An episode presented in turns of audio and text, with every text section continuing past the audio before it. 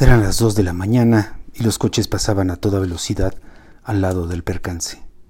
Nadie se detenía, desde luego, ni siquiera porque dos mujeres vestidas de cóctel salían, groguis, aturdidas, de un auto de lujo blanco con el frente hecho pedazos.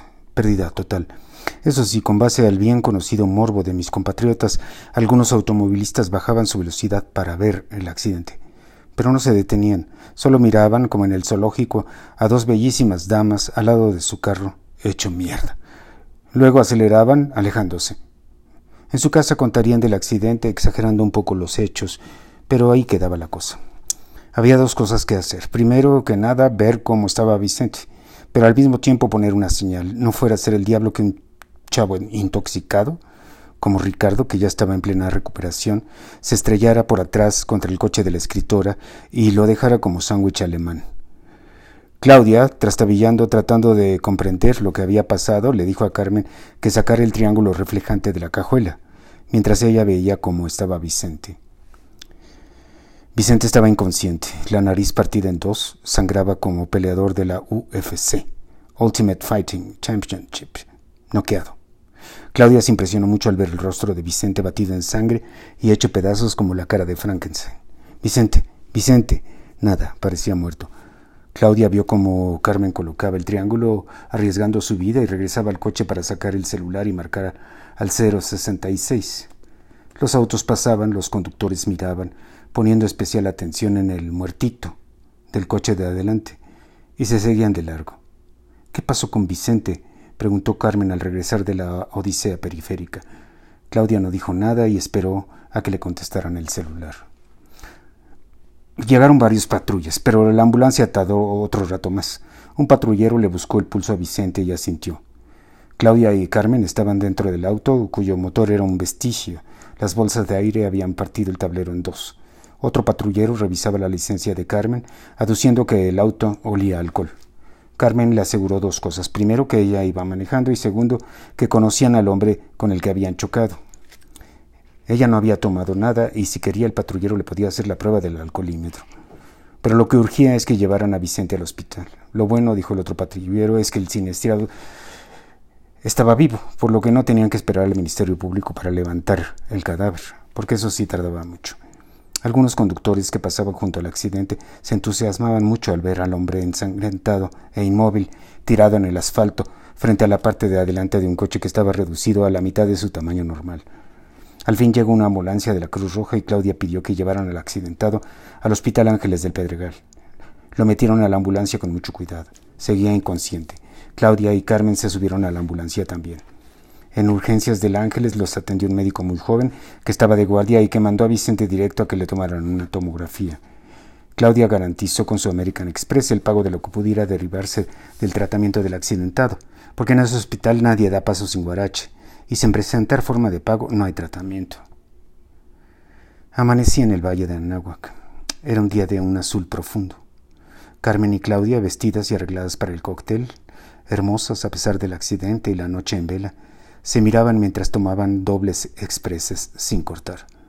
Nada más eso faltaba, dijo Claudia con una voz débil. Es que no se puede ser más pendejo.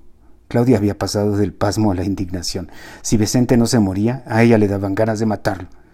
Pues ya qué, mamá, contestó resignada Carmen soplándole al expres. ¿Cómo se le ocurrió cerrarse así? No me dio tiempo ni de frenar. ¿Qué pretendía el imbécil? Que me frenara. Obvio, pero ay no, hija, no lo puedo creer. Mejor rézale a Dios para que no tenga nada grave.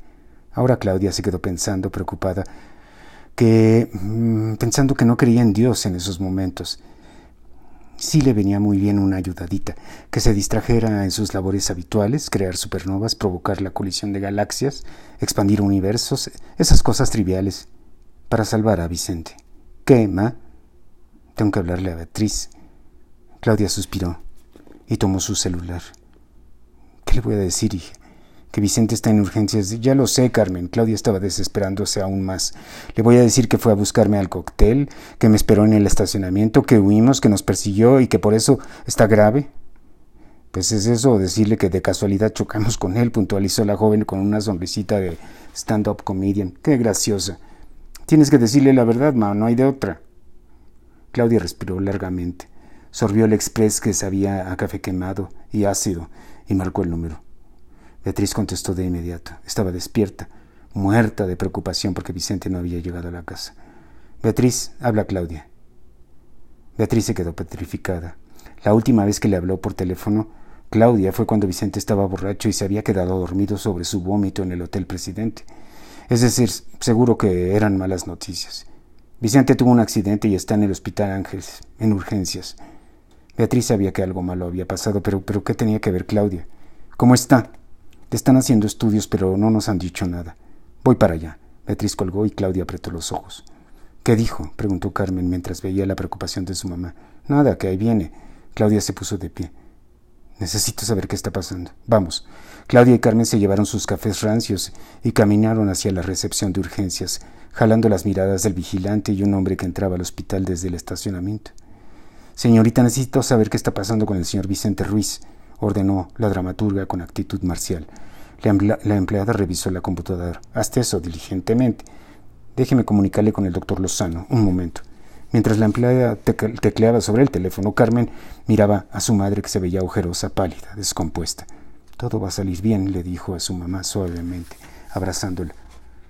¿Cómo puede cambiar tu vida en un instante? exclamó Claudia llorando sobre el hombro de su hija. Ahorita viene el doctor, dijo la empleada mientras se disponía a hacer otra cosa. ¿Ahorita? ¿Qué medida de tiempo es ahorita? ¿Es una hora chiquita? ¿Por qué nos gusta tanto el diminutivo? Traslomito, un cafecito, al ratito, pian pianito, un segundito. ¿Cómo puede haber un diminutivo de ahora? Es decir, ahora es ahora, en este momento, en este preciso instante. Entonces, ¿qué es ahorita? ¿Un instante más pequeño? No, porque entonces sería de inmediato. Ahorita quiere decir al rato.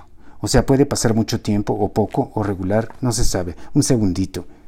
Llegó Beatriz como beisbolista robándose la base, con los ojos rojos, el cabello recogido y vistiendo ropa deportiva. Carmen le dijo que estaban esperando al doctor Lozano, que hablaría con ellas. Ahorita, al ratito, en un segundito. O sea que quién sabe cuándo. Ya eran casi las siete de la mañana. Habían pasado cinco horas desde el accidente y no se sabía nada de Vicente. El que sí llegó fue el ajustador de seguros diciendo que ellos, el seguro del auto, pagarían los gastos médicos correspondientes, pero no del Hospital Ángeles, sino una parte proporcional correspondiente a los hospitales baratos con los que tenían convenios. Obviamente, las dos unidades eran pérdida total y, como fue un alcance, la culpa la tenía Carmen. El que pega paga, así que ella tendría que pagar el deducible. Beatriz obviamente quería saber por qué Claudia y Vicente estaban juntos, pero fue interrumpida por el doctor Lozano, un hombre maduro, con aspecto deficiente y limpio, aunque con la barba muy cerrada, es decir, parecía que se tenía que rasurar varias veces al día. El doctor Lozano usó la jerga médica acostumbrada. La lesión había sido más bien exterior. La nariz había quedado destrozada, por lo que era necesario una reconstrucción. Pero la tomografía demostraba que no había daño interno. El cerebro estaba intacto. Lo que sí era importante era la lesión de las vértebras C4 y C5. Había luxación, aunque aparentemente el nervio no estaba comprometido. Lozano dijo que lo subirían a un cuarto, que, que hicieran los trámites para su admisión. Tendría que esperar un día o dos antes de que un cirujano plástico le operara la nariz. Lozano se confundió un poco porque no sabía quién era de las dos, quién de las dos mujeres maduras era la esposa y Beatriz se encargó de aclararle al galeno que ella era la mujer del paciente. El médico se fue tan veloz como vino.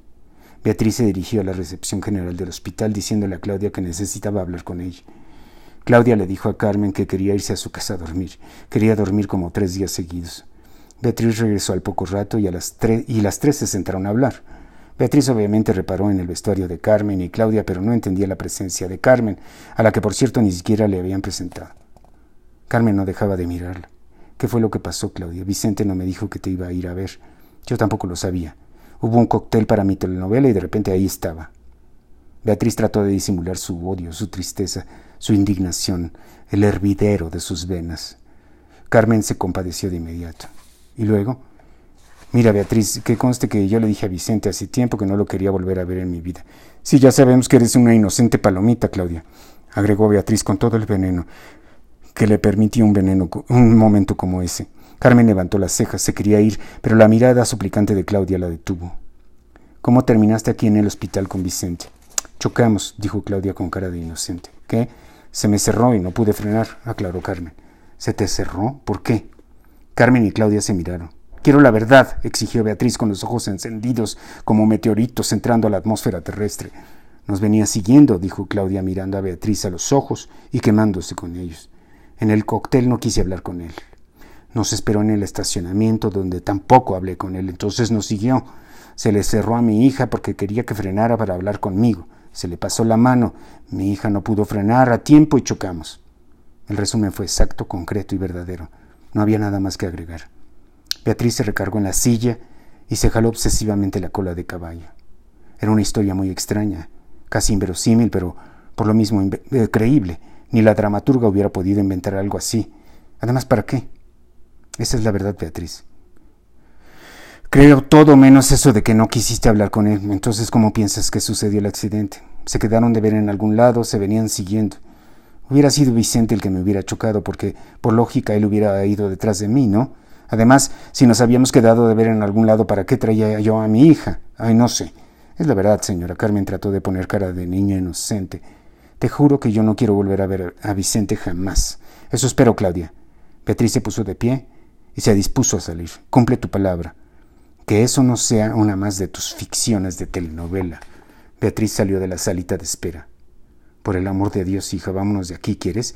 dijo Claudia, confundida, cansada, dolorida, triste, indignada, preocupada, enferma, somnolienta, cruda.